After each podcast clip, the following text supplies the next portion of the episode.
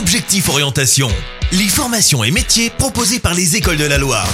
Et on reçoit Eric Jourdan, directeur de l'ESADS. Bonjour. Bonjour. Tout d'abord, est-ce que vous pouvez nous présenter euh, l'ESADS, l'école de la création? C'est une école qui a 400 étudiants où les enseignements se divisent entre les plastiques et le design. Ça prépare à quel type de métier? Soit vous vous dirigez vers les métiers du design. Alors les métiers du design c'est assez large, hein. ça peut être le design objet, donc la conception d'objets au sein d'entreprises ou dans des studios de design. Ça peut être le design média, c'est-à-dire soit du design numérique, par exemple la conception de sites internet ou aussi le design d'édition, c'est-à-dire la conception d'ouvrages, de magazines, d'identité visuelle. Soit alors vous dirigez vers des professions d'artistes dont toutes les disciplines artistiques sont enseignées, euh, si bien la peinture, la sculpture, les installations, la photo, la vidéo. Comment on y accède? Est-ce qu'il faut remplir des critères? Alors il faut avoir le bac et il faut euh, se présenter au concours d'admission qui a lieu au mois de mai avec à la fois une épreuve de culture générale, une épreuve d'anglais et vous devez aussi présenter un dossier d'œuvres, euh, de projets artistiques. Alors vous parlez de concours assez machinalement, j'ai envie de vous demander, est-ce que du coup il y a une classe préparatoire? Il y a une classe préparatoire à l'école depuis deux ans. En fait, c'est quand je suis arrivé à la direction de l'école, j'ai mis en place cette classe